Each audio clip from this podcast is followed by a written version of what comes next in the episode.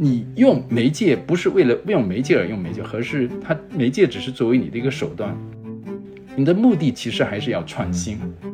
这就为什么叫做复古的前卫。大家好，我是你真的史阳坤。呃，今天我们很高兴邀请到远在纽约的江荣老师，就通过电话连线的方式来做客我们的播客节目。就同时连线的还有在杭州的我们拟真的小伙伴荣辉。呃，你们分别来给大家打个招呼吧。呃，大家好，我是摄影师陈荣辉，我现在正在杭州。杨坤好，荣辉好，啊，听众们好，啊，我是江荣，啊，很荣幸啊，这次应邀在拟真上跟荣辉还有杨坤，我们三个人一块来对谈一些话题。最近就是我们看到江荣老师出了一本新书，啊，就叫那个探索摄影之旅，就这是一本关于摄影人的访谈录。就是里面可能有包括二十九位摄影师，还有策展人、写作者，就是他们都是在过去半个世纪都非常重要的一些名字，就像呃罗伯特·弗兰克、斯蒂芬·肖尔、萨利曼，很有分量的摄影师。就是姜老师，你可以首先聊一下这本书是怎么来的吗？就是你是怎么样选择你的这些采访对象的？好的，嗯，这本书的缘起啊，应该说还是要归功于。呃，当年在中国摄影杂志社做编辑部主任啊，王保国老师啊，因为当年二零零五年的时候，呃，他知道我跟美国联系图片社总裁普莱基还有的共同创始人大卫伯奈特，呃，特别熟悉啊，因为他们俩啊，在一九八八年曾经呃跟一批非常优秀的呃摄影家还有。呃，科达公司的总裁，何塞的基金会的，呃，这个秘书、执行人等等一块在北京做了一场活动，叫国际摄影新闻周。那么那个活动呢，应该说是中国改革开放以后第一次，呃，大型的，呃，东方遇见西方的这个摄影方面的，呃，里程碑吧。呃，在那个活动上呢，我当时是作为翻译的身份参加，所以跟他们结下了这个缘分。那一九八九年呢，我正好有幸就应聘到联合国来工作。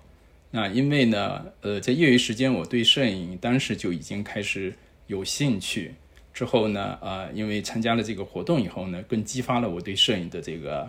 呃呃热情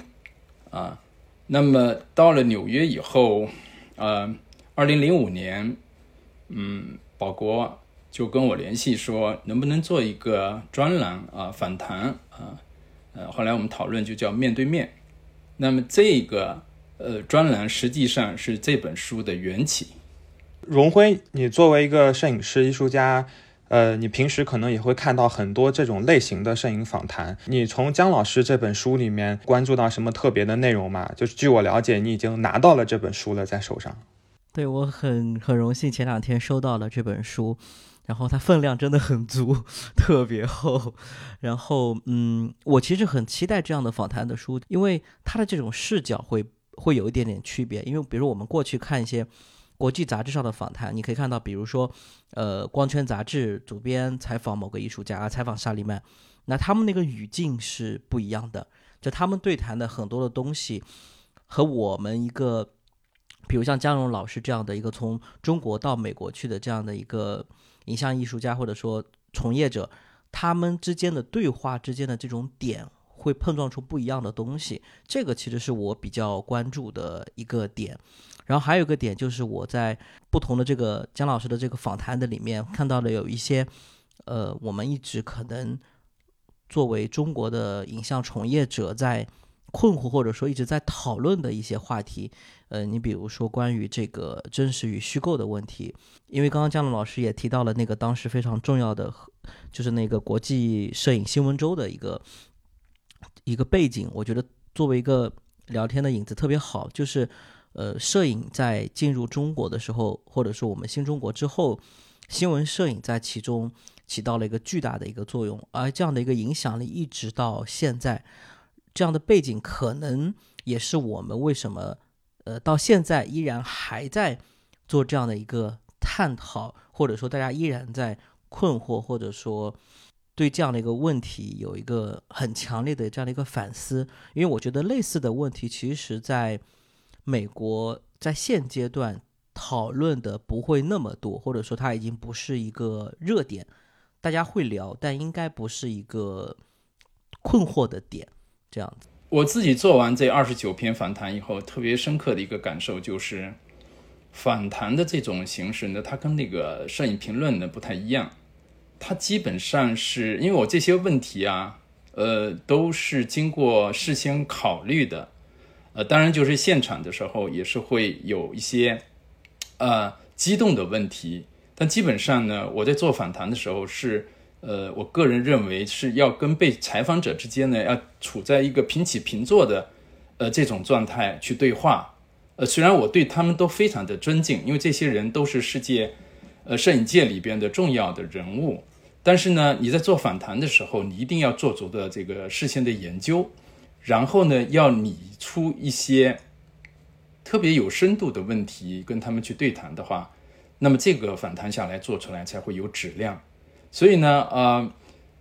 在访谈过程中，我是提前没有把问题给他们的，所以呢，这样子的话能够激发出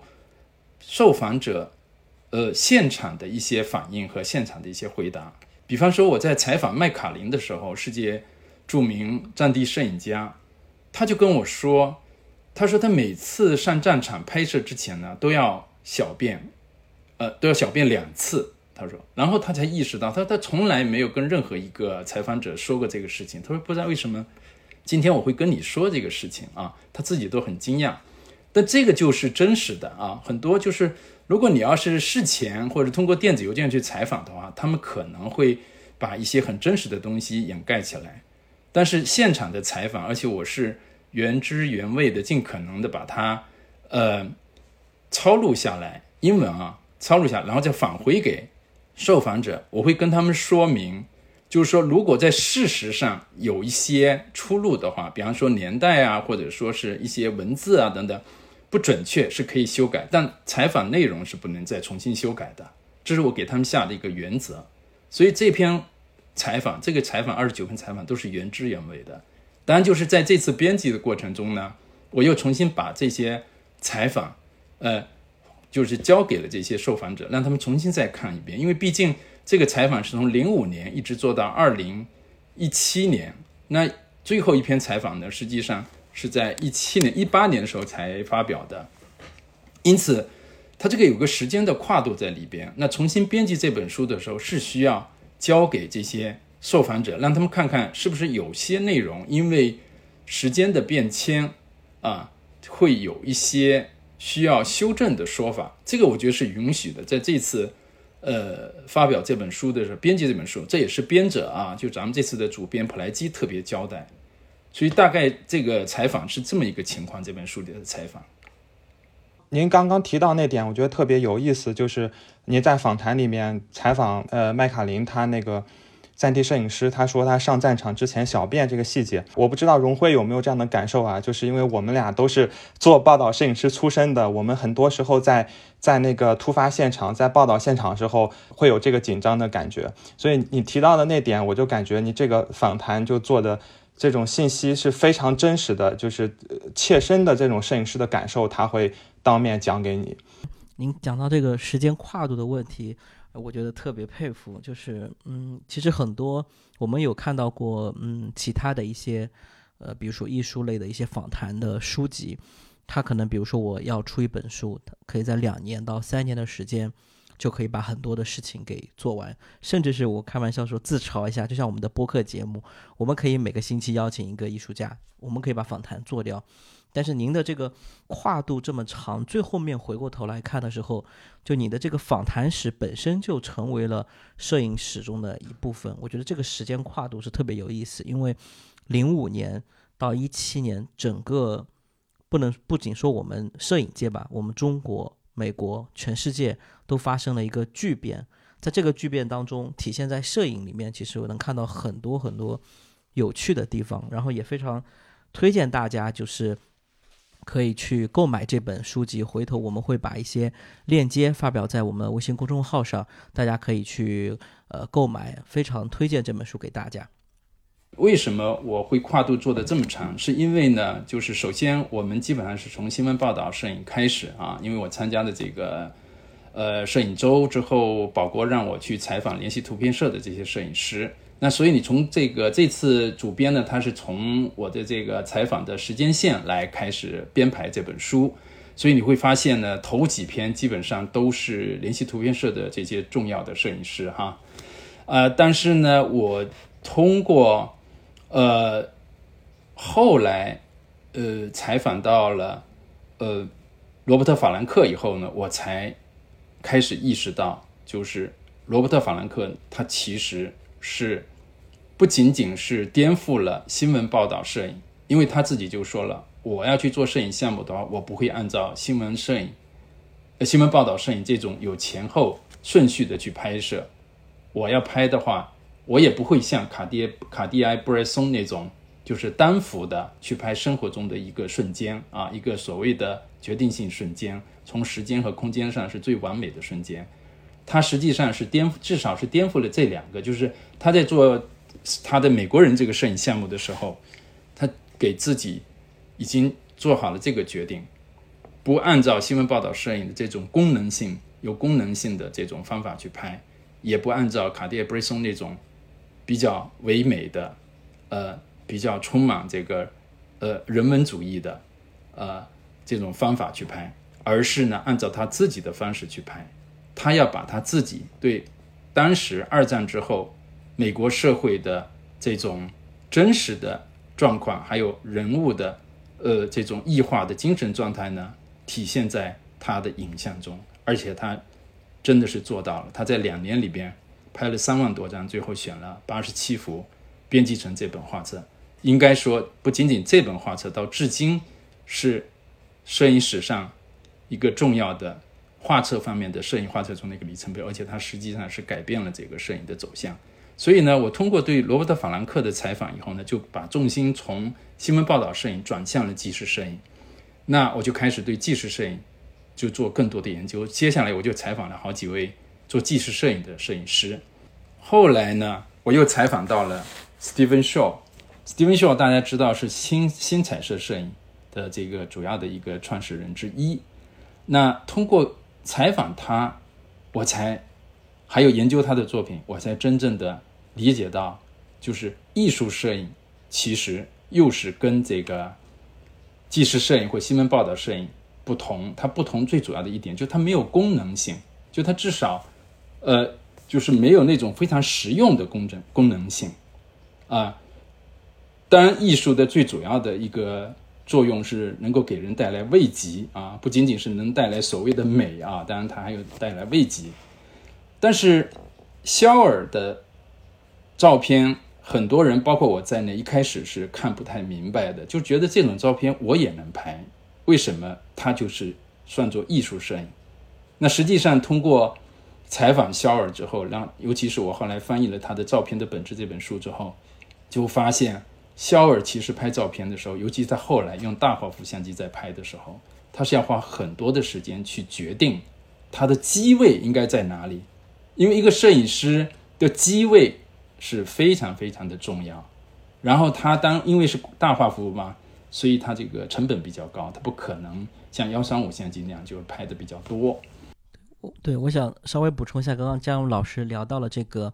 呃，斯蒂芬·肖尔讲到了一个关于他相机机位的这个问题，其实特别特别重要这一点。呃，因为我之前看我们系主任就是 Gregory Cruson 他的一个访谈，呃，别人问他就是说，他认为在摄影的过这个 process 过程当中，最重要的是什么？他就说了三个。就是他是把一个词连说了三遍，他说 location location and location，那其实是一个意思，就是说你要找到那一个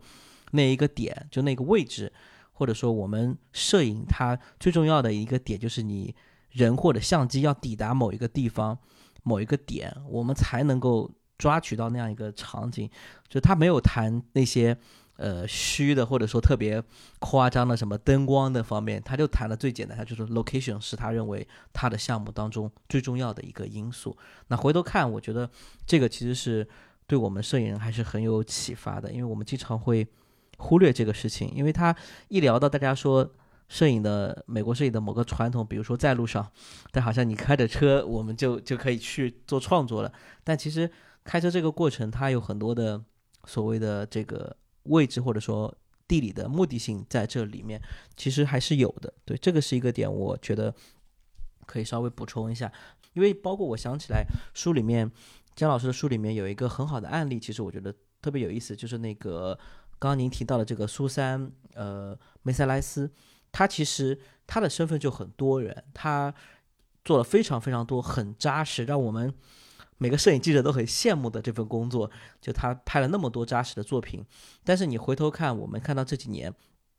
在 ICP 他的个展做完之后，像前两年这个呃德意志这个摄影奖也他也入围了。那我们在我们观念当中，像德意志摄影奖应该是一个非常当代艺术的一个摄影奖项，但人家。并不会简单的说，哎，苏珊好像拍的作品是啊，很纪实啊，很传统啊，好像就没有什么当代摄影的这个里面。但其实并不是这样子。就我觉得这个在，呃，往后走，大家其实就可以慢慢放弃掉这种简单的去划分这个类别，然后来判断你一个作品的就是高低或者说好坏。对我，我想接着就是荣辉刚才提到的，因为我一九年的时候吧，我有有幸有机会到苏珊的他的工作室里去参观过，然后苏珊带我们在他的工作室走了一圈，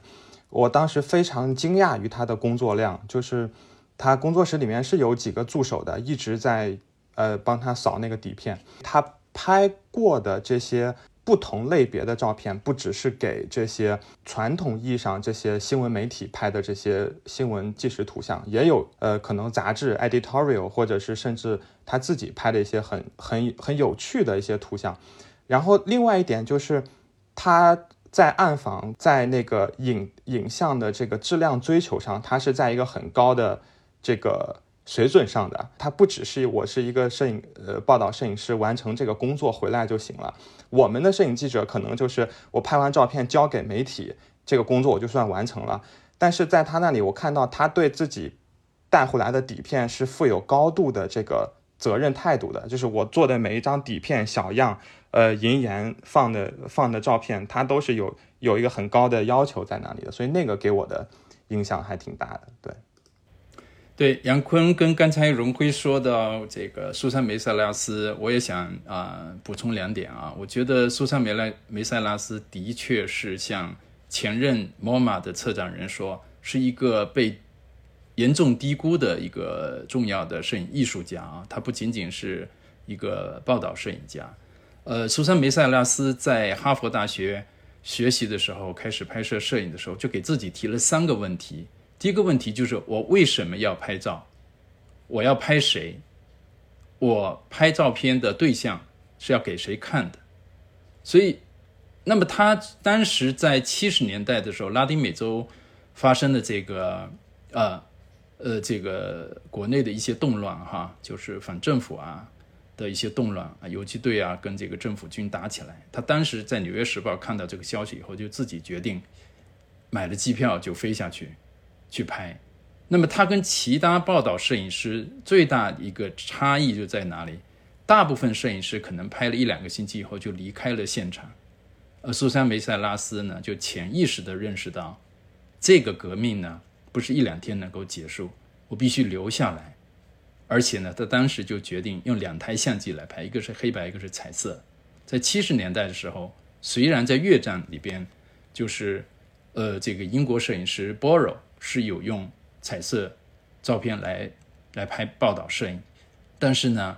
呃，苏珊梅塞拉斯当时就觉得，因为拉丁美洲这个颜色呢特别丰富，所以他认为还是要用色彩去去去拍。那一个就是刚才说的，他留下了，而且做了一个非常长期的这个呃呃摄影的项目，呃，所以他后来才能够拍出那么有系统的。反映拉丁美洲有当地的这个整个一个呃事件发生的前后的顺序和历史的照片。那编成的这个呃摄影画册啊，那最关键时候呢是十年之后拍摄了这个事情，革命发生十年之后，他又把这些照片放大了以后，拿回到当地拍摄照片那个现场，然后呢把它放在社区里边拍摄现场那个社区里边，让当地的。民众，尤其是没有经历过当年革命的那些孩子，能够看到当年的照片。那这个重访，苏珊·梅萨拉斯在采访里就讲到，重访对于纪实摄影师来说是非常非常的重要。就他不仅留下，他还重访。另外一个做，另外他的一个做的一个工作呢，就是他就发现，他从拉丁美洲回来以后，不仅仅他无家可归啊，因为他去了。在那边长时间待了两年以后，回到了纽约以后，他当然所有的家当都没有，除了相机以外，其他他住的房子肯定没有。他是形容自己是无家可归。同时呢，他发现他的照片在欧洲发表，在日本发表，在拉丁美洲发表，都会有不同的这个观看的结果，用的这个文字可能都有点不一样。所以他就开开始思考，同样一张影像。它有可能会被得到什么样不同的解读？由谁在观看？其实照片它本身是没有是一个模棱两可，是比较模棱两可的一个影像，可以有不同的解读。那不同人在观看的时候，肯定那个解读的结果是不一样。所以这个是苏珊·梅塞拉斯在后期他做的一个比较重要的工作，尤其是他到了这个伊拉克北部库尔德斯坦去报道的时候，他就发现。不仅仅他拍摄的时候需要自己去拍照片，要记录下来，同时他发现很多人愿意把自己留存的一些照片交给他，希望他去拿去发表或者展示给世世人去看。因为库尔德族那边有很多人原来被被被杀被杀害，但是没有人知道，就是所以他后来就自己建立了一个网站，这个网站就叫库尔德斯坦。阿卡库尔德斯坦 让大家作为一个互动，可以往上面不断的传照片。他的作品之所以重要，之所以被认为是呃被低估了，就是他不仅仅是一个纪实摄影家，他其实是一个摄影艺术家。接下来就是姜老师，因为您这么多年一直都在纽约生活和工作，然后您对纽约整个的这个摄影的艺术生态一直有您自己的这种跟踪和观察。就最近我看到消息，就是好像在这个周末吧，纽约的那个摄影博览会 APET 它要重新开开展，这是一个非常有历史的摄影的博览会了。好像前两年因为疫情它有停办过。然后我看到一篇采访里面，您有提到，就是说在 APET 这个博览会的历次观察中，就您提到一方面，我们看到摄影的媒介是在往回走，就好像在回到摄影。媒介诞生之初的一些特征，那另一方面呢，它又在迅速的拥抱一些很跨媒介呀、数字媒体啊这些，呃，很很潮流的这些数字技术。就是您觉得这些技术的选择重要呢，还是嗯，摄影师对当下的这种观念或者看法的把握更重要呢？APEC 是世界上最早的摄影博览会，它是啊，今年是第四十一届，嗯。但它主要主要它还是，呃，在嗯展示和推销，呃，摄影术发明以来，就是摄影史上的所有的很多经典的照片，主要是老照片啊，都是原作啊或者怎么样。那当然，它也最近几年，它也开始展示一些当代摄影艺术家的作品。基本上呢，相对来说，不像后来出现的这个。呃，Paris Photo 或者是巴黎摄影博览会，或者是呃 Photo London 这种伦敦摄影博览会那样，它更前卫一点。就他们的这个画廊更多的展示呢是当代艺术家的作品。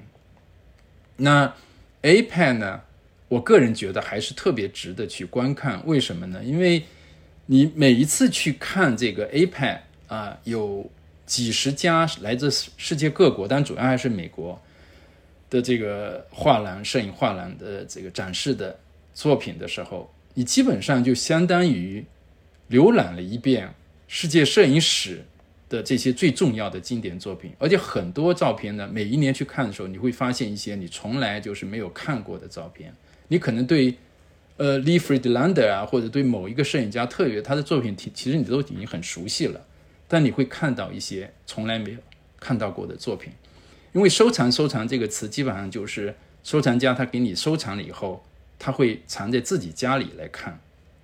呃，而摄影呢，尽管它能复制。但它还是有版数的，对吧？所以有些作摄影作品呢，其实其实只有一幅，原作只有一幅，所以你很难看到，在 A 拍上你就可以看到。这就是为什么我就是在过去的呃十年里边，基本上每一届 A 拍我都去看，而且呢，尽可能的就是写这个观展呢，就是呃来跟大家来分享。呃，就是我我跟 A 派的刚好有一个遗憾，就是擦肩而过，因为我嗯，画廊当时有参加这个第一届那个 Paris Photo 跟那个 A 派的合作之后，他们不是准备在纽约重新呃做这个事情，应该是 Paris Photo 的团队会嗯介入比较多。然后我的画廊也参加，但那年刚好因为疫情，就是这个军械库的展览展完之后的下一周是这个 A 派的，然后就被取消了，因为这个呃进各种问那个疫情的问题，对我就很遗憾没有去参，就这几年刚好一次都没有去成，就是因为去年他取消了嘛，那我呃更早一年他嗯。是暂停，然后今年才重启。我之前有看过，嗯，网上他们网站上，因为当时参加之后就看了他们网站上的很多的，呃，过去的参展商，然后看确实很有意思的点就在于他刚刚您也讲到，就是这种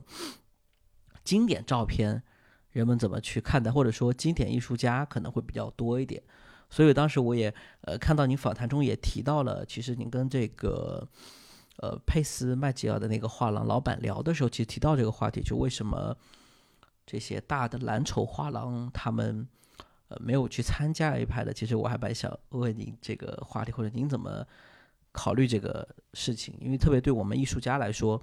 影像艺术家来说，我不能说我们的呃野心或者说私心就想去做当代艺术，而是说希望能够被更多人看到，就是你的受众面。是不是会有问题？我特别想向焦老师请教一下这个问题。好的，荣辉在回答你这个问题之前，我先回到刚才杨坤问的另外那个问题哈，就是摄影为什么现在是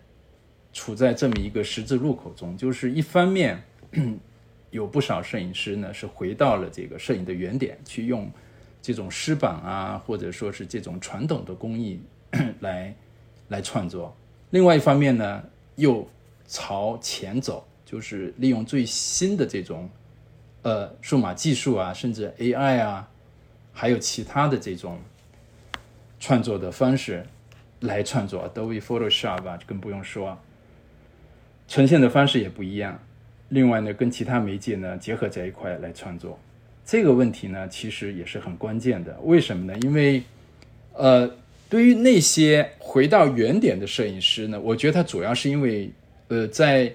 九零年数码技术出现之后，对摄影及这个媒介其实产生了非常大的一个冲击。也就是说，他这个摄影媒介呢，就是不需要去拍，或者你拍完之后，他通过后期的这种修改，它能够让你以假乱真。所以，他那个摄影与现就跟这个现实世界中的这个关系呢？实际上是处在一个危机中，很多人开始不相信照片，所以这种情况下，而且再一个就是手机手手机相机，手机相机使得摄影的门槛变得非常低，不仅仅是数码相机变得很低，现在手机相机的普及，使得所谓的我们大家已经进入到人人都是摄影师啊这个时代，因此呢，有相当一部分艺术家，尤其是过去的十年，他们是。重新，要么拿起大画幅，要么就是传统的一些工艺，甚至是自己去制作、制造这个相机来，这种很大的、这种很笨重的相机，或者就是用这个雾影、雾影这种摄影方法去创作。那这个呢，不是那么简单，不是说他们只是采取了这个工艺来创作就完成了，而是说，这个就像这个采访。录里边，我这本书里边曾经采访到这个是呃 SVA 纽约视觉呃摄影艺术学院的教授，也是一个很重要的评论家，叫 Lyle Rexer，他就是提出这么一个观念，叫复古的前卫。就这些摄影家，他实际上虽然他是复古，但他实际上他的本质是要前卫。也就是说，你像萨利曼，他是用湿板，对吧？但是呢，他并不是为了拍湿板而拍湿板，他的湿板恰恰特别能够、特别好的能够反映，就是对美国南部这个在南北战争中，他们这个南部实际上是被打败了。所以他们一直就是南部的这些人和南部的艺术家，啊，对这个这段历史呢，他们一直是要反思的。所以呢，他有很多很多的这种这种呃，跟奴隶、跟这个、跟这个美国这个废奴，还有南北战争有关的一些记忆。你要是到美国南部，你去看，你就会知道，遍地都是打过仗的一些战场。所以用湿板来反映这个这种记忆呢，可能是一个比较好的一种方法，一种媒介。所以你去看我在采访这个萨利曼的时候，他就讲到这一点。所以呢，咱们国内是有一些朋友也在用这种传统工艺在拍摄，但是我感觉有的时候只是停留在这个媒介上，没有真正的是使它去前卫，就是说。你用媒介不是为了用媒介而用媒介，而是它媒介只是作为你的一个手段，你的目的其实还是要创新。这就为什么叫做复古的前卫。那其实同样的，就是你现在的更年轻的一批艺术家，他们其实已经不是真正的属于传统的这种摄影摄影师，他只是单纯的在拍照片或者在在在创作。他已经把这个摄影只是作为一个手段，所以呢，我就想回答刚才杨坤的这个问题，就是摄影现在实际上是处在一个多元化的一个状态，它不仅仅只是拍照，它已经是可以不用相机也能创作，或者说它可以是跟用雕塑的形式来呈现，或者说是跟其他的媒介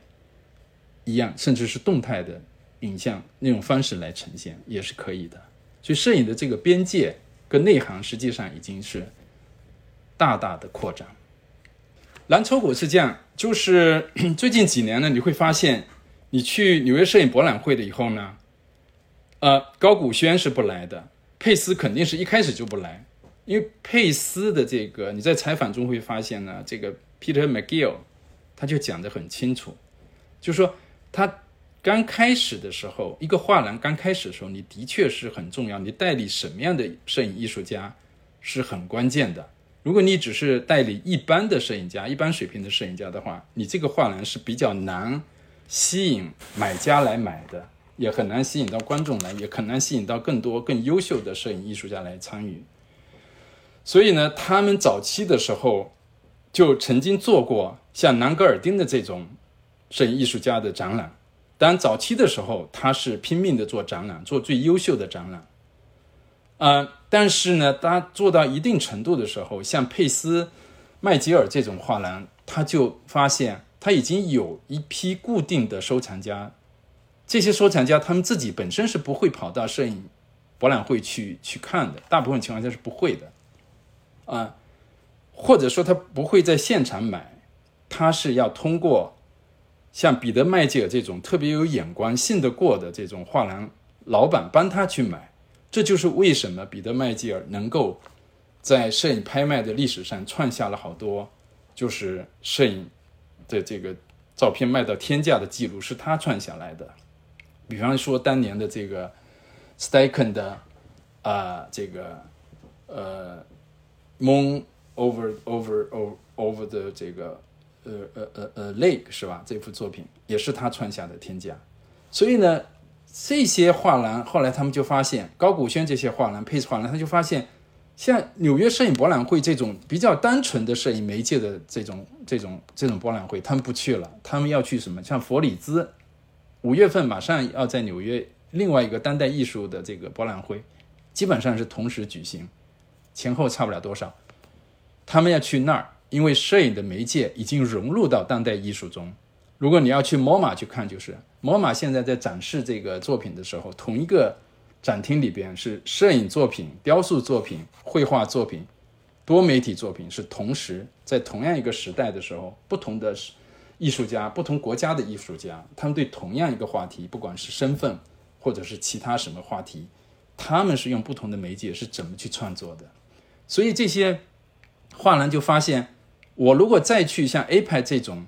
这种比较传统一些的博览会，我的藏家可能就特别有限，只有那些买单纯摄影作品的藏家会来买。而你去这种佛里兹的话，这种的呃当代艺术博览会的话，那个藏家的这个面就更广。所以主要是因为这个原因，现在甚至这个尤西米罗、尤西米罗的这个画廊，它的这个经营方式呢是。跟 Peter McGill 这种蓝筹画廊又不一样。这个尤西米罗呢，基本上过去是看官圈杂志，每一期官圈杂志推哪个新的摄影师的时候，他就会去找这个摄影师来代理，然后通过他的这个销售的结果，他来决定他要保留哪些摄影师来代理，或者说是排除哪些摄影师。所以呢，尤西米罗基本上。它画廊里边的展览并不是它的重心，它它是一个摄影博览会，或是一个一个艺艺博会，再到另外一个艺博会，它是这种的这种方式。那么最近几年呢，尤西米罗也不参加。我看了一下，今年这个第四十一届 A 派，尤西米罗也不来了。其实他前两年就不来了，他不参加 A 派这种比较传统的博览会，他其实去参加那个当代艺术的博览会。您刚刚讲到这个画，呃，尤西米罗这个画廊，我觉得刚好可以往后聊一下，就是。呃，一些当下的一个困境吧，或者说问题，就是因为他他曾经是一个，我们都知道他相对会带领一些年轻或者说前前卫点的影像艺术家，然后以摄影媒介为主的。但是这两年，呃，因为我经常我很喜欢去那个画廊看看一些作品，这两年发现他开始呃代理了大量的，不能说大量吧，很多这个绘画的这样的一个媒介的艺术家，这在以前是从来没有发生过的。就不知道是为了销售的考虑，还是说为了这个他画廊的这个运营策略发生了一个变化，就不知道您是否了解。这个问题也非常好，因为其实呢，画廊是代理的艺术家呢是一个风向标。你要是经常去看画廊的话，你就能看出来当代这个摄影艺术家他们都在做什么，是吧？因为这些画廊老板，他们是嗅觉是最灵敏的。他是整天就就主要的工作就是去发现，有哪些年轻的艺术家是可以，他们的作品是可以有卖相的，或者说是他们是可以代理的。从这个赚钱角度，他们的确是要考虑这一点啊，否则他他们会要倒闭的。但是他们更多的是从长远来看，就是一个艺术家，他不仅仅要有一部作品，他有没有后续的能力，这个是非常非常重要。就有些艺术家，他可能就一部作品。就已经把他一辈子的这种创作能力的就已经释放掉了，他后面的作品呢，基本上是在重复他的第一部作品，只是在在第一部作品基础基础上呢，稍微有一点点变化。这个是属于一类，甚至说是大部分艺术家是这样，他就一部作品就搞定了，他可能这一部作品也成名了，在摄影艺术史上，他也他也他也留下了他的名字了。但他没有后续能力，他不像毕加索这样，他能不断的变化，他有三个不同的时时期时期，对吧？真正的有一些很优秀的艺术家，他就能够每一部作品出来的时候，他既具有承前启后的这个连续性，同时他又在创新，哪怕那个创新只是很小很小的迈出的一步，但那的确跟别人不一样。这个呢，就是艺术家所要做的事情，就有没有一个持续力，有没有创新的能力。这个是每个艺术家，我相信都是要考虑的问题。那尤西米罗最近几年他所代理的摄影艺术家作品越来越像画，这个不是说他发现的，而是说这个是一个当代艺术或者说这个摄影当代摄影的一个主要现象，就是照片它越来越像画，画呢也越来越像照片。这中间其实绘画跟摄影中间的这种这种关系呢？从摄影术发明一百八十多年前发明开始呢，就一直就是中间有这种相互促进、相互刺激的这种关系，相互模仿，甚至是。那当代摄影最主要的一个特点呢，实际上是杜塞尔多夫学派，就贝谢尔夫妇他们这些学生开始啊，尤其是这个应该说是鲁夫，鲁夫的这个肖像那个系列作品，鲁夫这个肖像呢，还还有个小故事在里面，就是他当时在拍摄他这些同学和朋友的时候呢，他是采用了一个。啊，这种拍护照照的这种方式去拍，但是它呈现的时候呢，刚开始是放的很小，可能就八乘十，或者说十一乘十六。他就发现呢，很多观众去看的时候就说：“哦，这个是张三，那个是李四”，就没有集中精力去看这个作作品本身，而是去辨别这照片里面的这些人物。所以他后来就一直思考为什么会这种情况。那么当时他就做了一个决定，就是我下一次再呈现的时候，我把这个同样的照片，我放的放大到等身高，像人一样那么高，这个是一个非常大的一个突破。为什么要这么做呢？就是因为虽然萨考斯基啊，我们现在要讲到就是摄影这个当代呃现代摄影的一个主要推动者，就是萨考斯基，他在一九六二年成为纽约呃现代艺术博物馆的策展人的时候。他当时面临的一个选择，第一个展览要做什么？据说第一个展览，他本来当时是想做尤金·史密斯的展览，后来他改变主意了。当他发现尤金·史密斯其实仍然是处在一个新闻报道摄影，最多只是属于这种摆拍的纪实摄影，而且是专门为这个生活杂志那种类型的杂志服务，他不能再去推这种这种有功能性的照片。他结果，一九六三年做了第一个展览是什么呢？摄影师与美国风景。那这个呢，第一个展览就是决定了他万象要做展览的一个方向。他然后他在呈现的时候，他实际上是把照片，不是像这个 Steichen 做这个人类大家庭的时候，像这个做杂志那种，把把人家的照片重新剪裁放大，然后拼接在一起，然后就是在整个展厅里边就把它放出来。那个呢是杂志的方式，是一种渲染的方式，这种甚至是一种宣传的方式。所以为什么人类大家庭这个展览到现在仍然被认为是一个就是很重要的一个展览啊？而且在世界上有多少好多人看过，但是它是存在很多的问题，就它没有真正的把这个照片本身的这个呃它的特性，还有就是它应该怎么呈现，如何去尊重这个摄影作品呢？把它当回事儿，所以在萨考斯基的时候，他做第一个展览的时候就特别重要，在于就是他每一张照片中规中矩的用银盐放大了以后，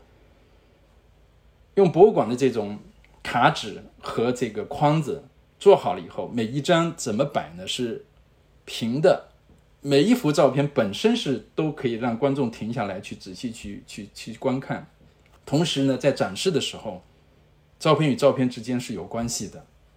那么这个就确立了，就是摄影作为艺术的一个这个主要的一个地位的这个方法之一，就是它必须在墙面上呈现的时候，它也要每一张照片都要站得住，每一张照片都要站得住，都经得起人家观看。但毕竟当代艺术的这个画呢，画幅越来越大，那你的照片如果这么小的话，你跟这个在墙上跟这一幅画放在一块的时候，的确是比较难。当然，你可以逼着观众呢凑近去看。可是呢，当代摄影艺术家从鲁夫他们这些人开始就决定，我必须要跟绘画一样，我要把画幅放大。我在墙面上，我虽然是摄影作品，但是我这个摄影作品跟你绘画作品可以平起平起平坐。这就是为什么现在的当代摄影作品越来越像绘画的原因。那尤西米罗当然，他所代理的摄影家作品是越来越像绘画。没错。